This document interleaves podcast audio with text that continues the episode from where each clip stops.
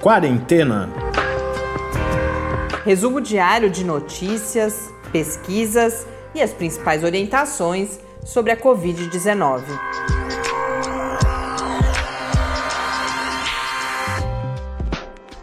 Quarentena, dia 248. Olá, começamos agora nosso duzentésimo, quadragésimo oitavo encontro aqui no Quarentena. Eu sou Mariana Petson. E eu sou Tarso Fabrício. Hoje eu queria compartilhar com vocês um pouco a sensação que a gente tem aqui no podcast.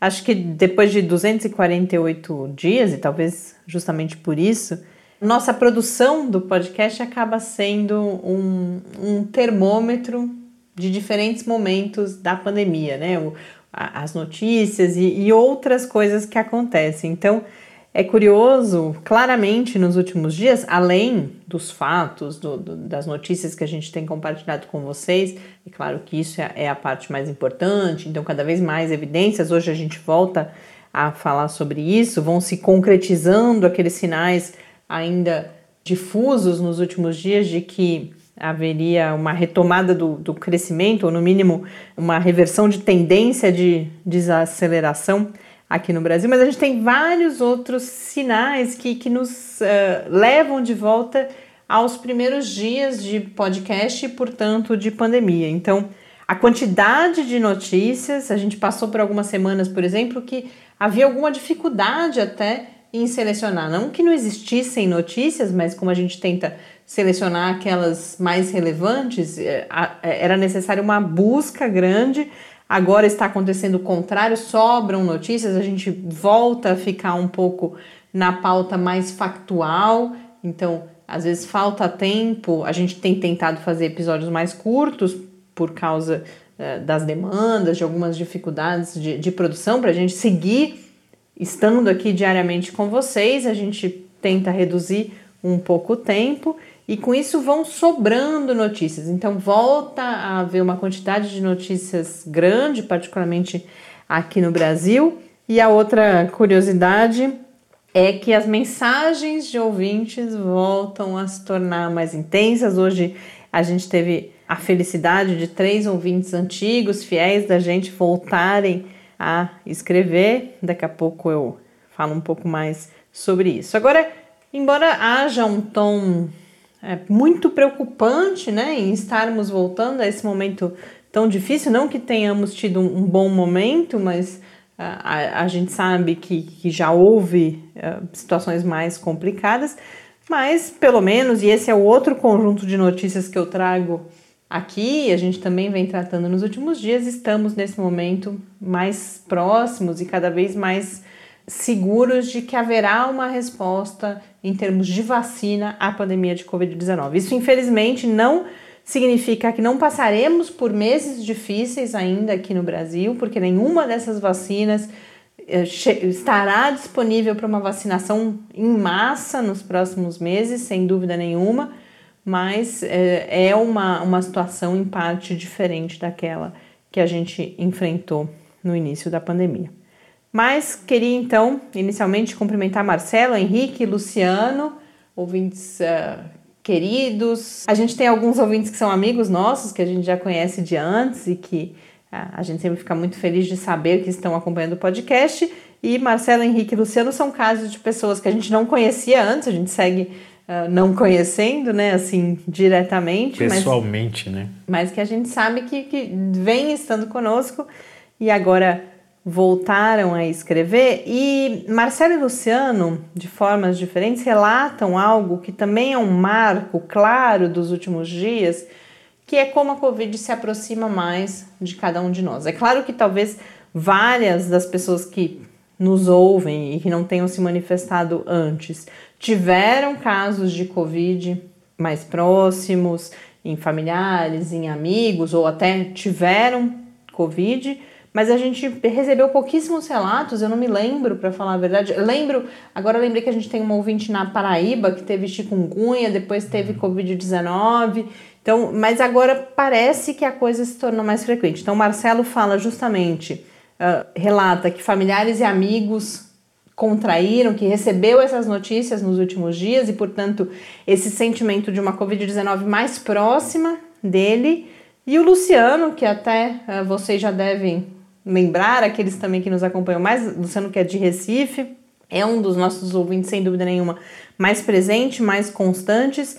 Ele agora, tudo indica, ainda não há um resultado de PCR, mas ele está com Covid-19. Então, Luciano, a gente lamenta muito que, que isso tenha acontecido, a gente ficou de fato consternado ao receber a notícia. Felizmente, pelo que ele reporta, ele está bem, ele que está no seu sexto dia da doença, e eu já digo porque hoje em dia eu estou bastante ciente do que significa cada um desses dias, Luciano, e conta que provavelmente eh, adquiriu Covid-19, foi infectado no ambiente de trabalho e destaca principalmente a rapidez do espalhamento. Como havia um colega com os primeiros sinais, de repente eles eram três com os sinais na, na empresa e como isso se espalhou, inclusive, para os familiares. Então, Luciana, a gente conte com as nossas melhores energias, a torcida, para que rapidamente você e todas as pessoas que você conhece estejam res restabelecidas. E com isso, eu quero compartilhar com vocês que a gente também, eu e o Tárcio, nos últimos dias uh, temos tido essa experiência de pessoas bastante próximas com a Covid-19, e por isso que eu falava, Luciana, essa questão dos dias.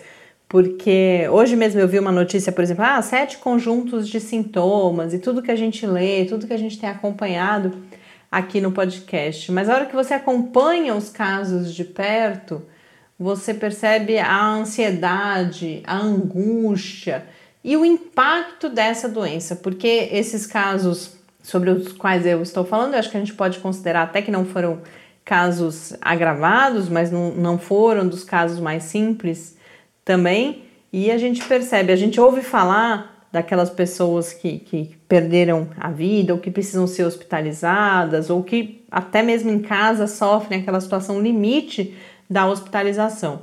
Mas eu tenho aprendido nos últimos dias o quão dura é a Covid-19, mesmo para os casos que a gente pode considerar que não se agravaram. E principalmente a ansiedade, a angústia que isso causa. São pelo menos 11, 12 dias, pelo que se conhece, mas eu já começo a perceber e a gente lê muito isso também, não só na Covid prolongada, que a gente está devendo aqui falar de Covid prolongada, mas que mesmo para aqueles casos que não são exatamente os mais leves, mas ali moderados, a gente está falando de pelo menos três, quatro semanas com as pessoas sofrendo bastante. Então, esse, esse sentimento de proximidade nos trazem Marcelo, Luciano, a gente compartilha essa nossa experiência aqui também e parece ser de alguma forma também um, um, um termômetro dessa nova fase da Covid-19 no Brasil.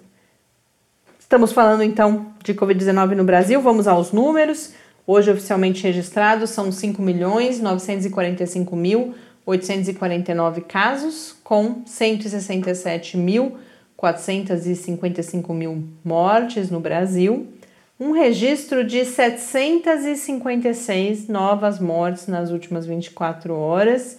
Uh, não fiz grandes análises, não sei se há correção, mas para uma quarta-feira me parece uma elevação significativa no número de mortes. A gente já fala aqui, a gente tem outras confirmações. Ontem a gente já já vinha com dados, mas antes a gente, a gente começou com que a gente chama de evidências anedóticas, nem se aplica exatamente, mas a gente aprendeu é, é, esse linguajar ao longo da pandemia. Então, ah, um hospital aqui, outro ali, com elevação.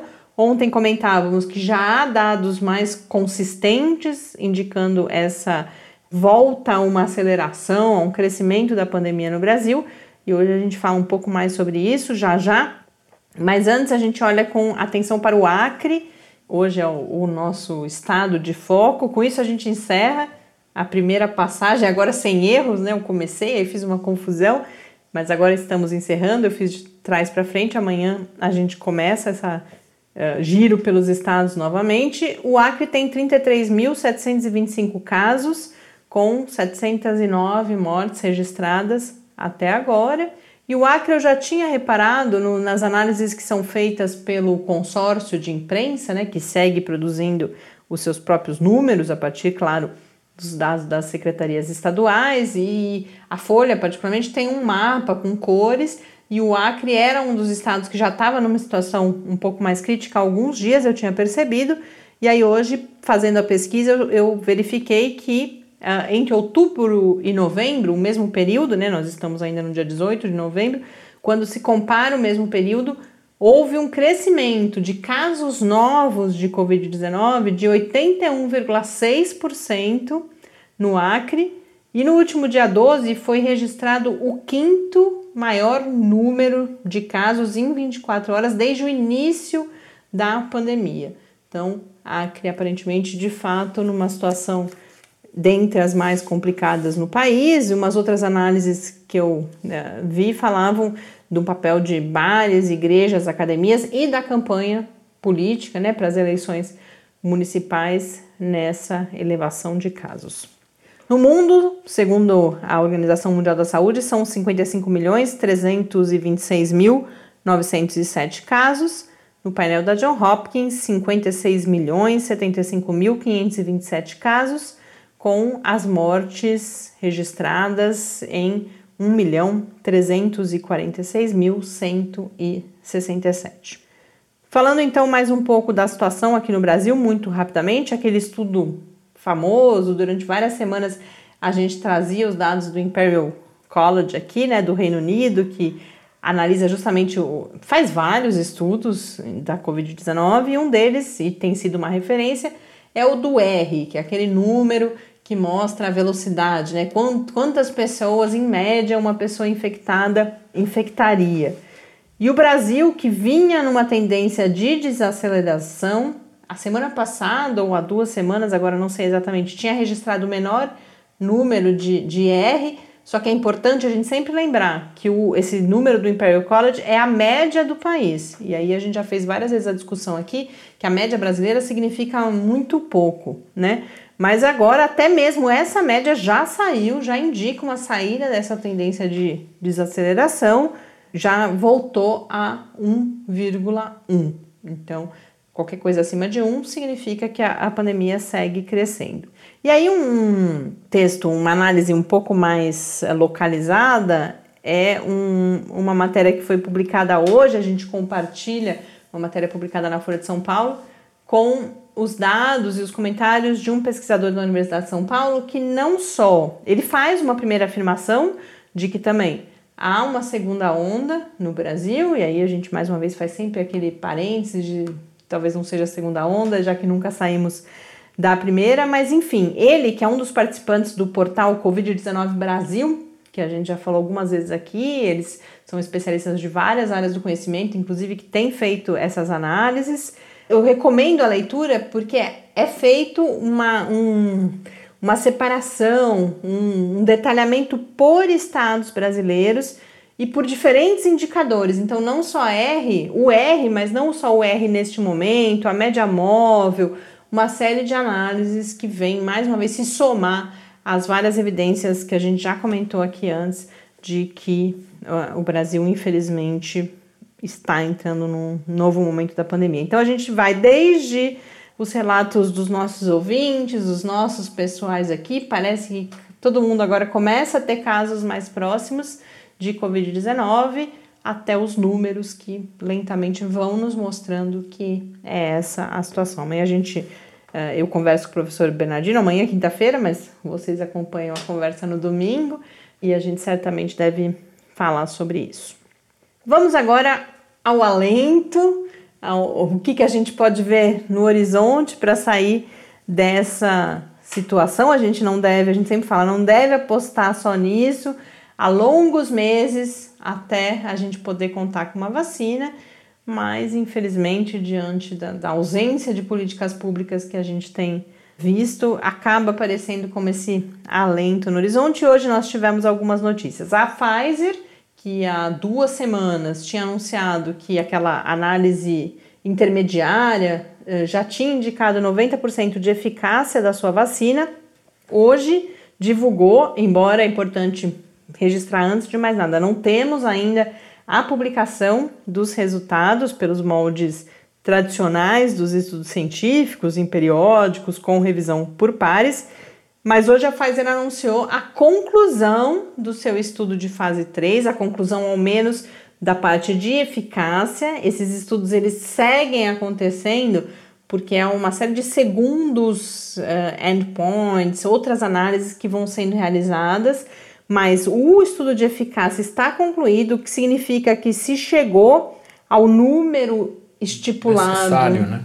estatisticamente de quantas pessoas infectadas eram necessárias, é um número de 170 no caso do, da Pfizer, eles alcançaram esse número, e dessas 170 pessoas que tiveram Covid-19, 162 estavam no grupo que não recebeu a vacina, que recebeu placebo, e apenas 8 no grupo que recebeu a vacina. Então, isso leva a essa eficácia de 95% e também com resultados, muito provavelmente, isso, quer dizer, muito provavelmente, aparentemente o estudo acabou, mas talvez esse anúncio público, talvez esses resultados já existissem e esse anúncio público seja feito em resposta à Moderna, que falou em casos agravados, e agora a Pfizer também diz que houve no seu estudo 10 casos graves de Covid-19 e que desses 10 casos graves, apenas um aconteceu no grupo que recebeu a vacina. Nas matérias que eu vi, não se falava ainda se isso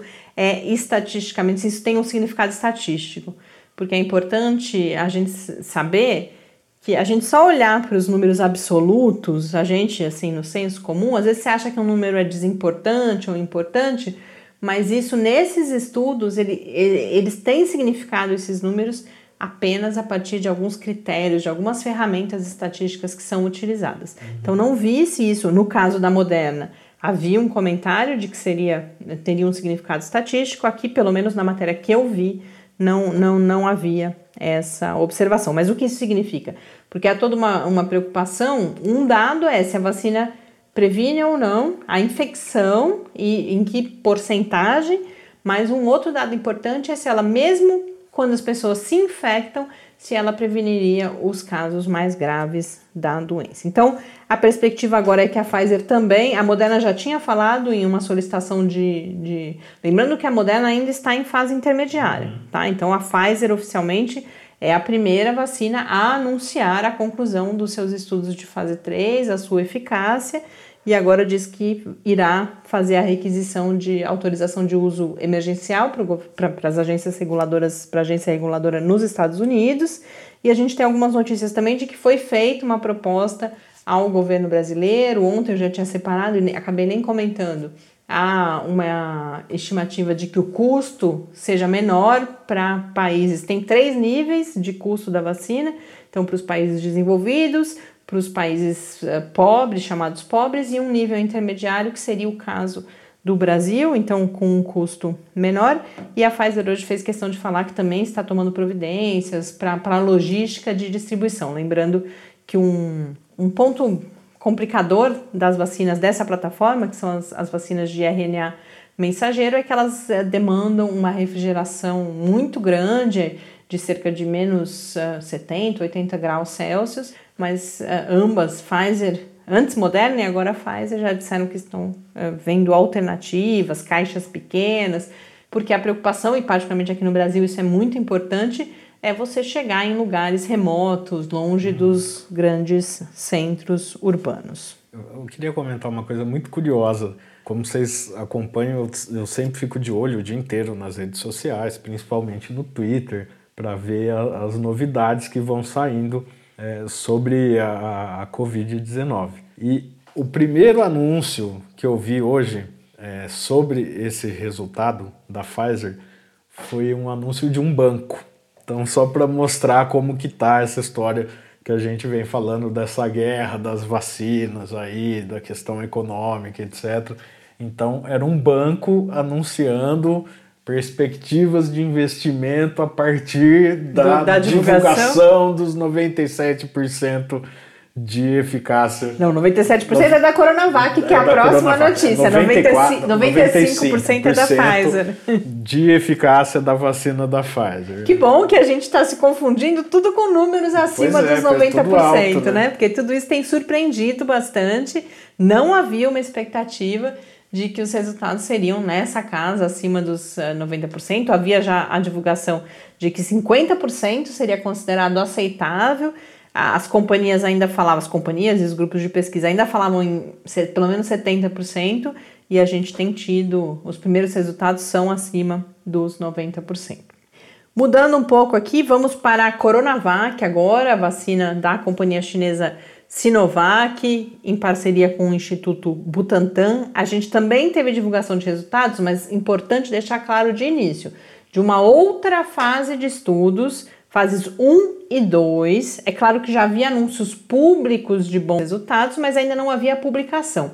O que aconteceu ontem foi a publicação no periódico The Lancet dos resultados de fases 1 e 2 da Coronavac são estudos realizados com 744 pessoas na China e que mostram que a vacina é segura e que ela produz resposta imune. Lembrando que resposta imune não é eficácia. Resposta imune é resultado de fase 1 e 2. A gente já falou desses resultados para a própria Coronavac, sem ainda haver a publicação dos dados, mas para AstraZeneca, para essas que a gente comentava antes, Pfizer, Moderna. A Coronavac, dessas que estão em fase 3, era a única que ainda não tinha publicado, uh, fora, não se fica até a Sinovac, a Sputnik V, que a gente ainda vai falar hoje, a russa, já tinha publicado fase 1 e 2 também.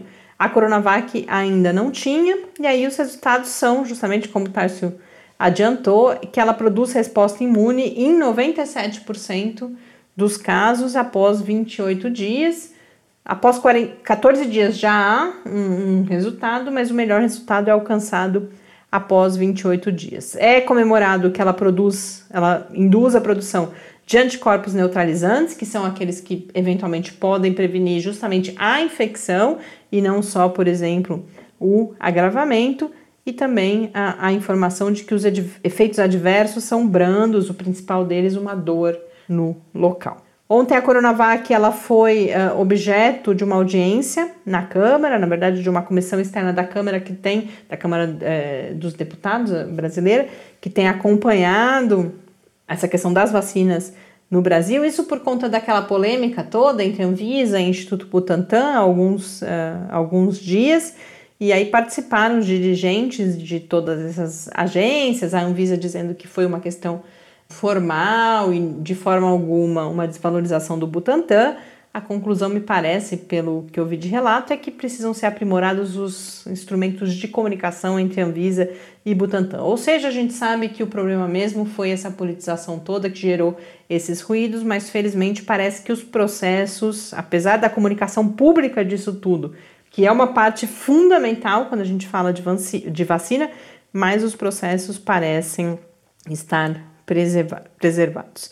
E para a gente concluir, uma notícia sobre a vacina russa, justamente, que eu falei antes, a Sputnik V. Na verdade, a Anvisa já falou, parece que há uma sinalização bastante positiva de que ela está conversando com todo mundo. Acredito que até diante desses resultados agora de Pfizer, Moderna, que eram vacinas com as, em relação às quais o Brasil ainda não tinha a, a acordos, e agora, hoje chegou ao Brasil uma delegação de pessoas vinculadas à Sputnik V, então aquela vacina produzida pelo Instituto Gamaleya russo.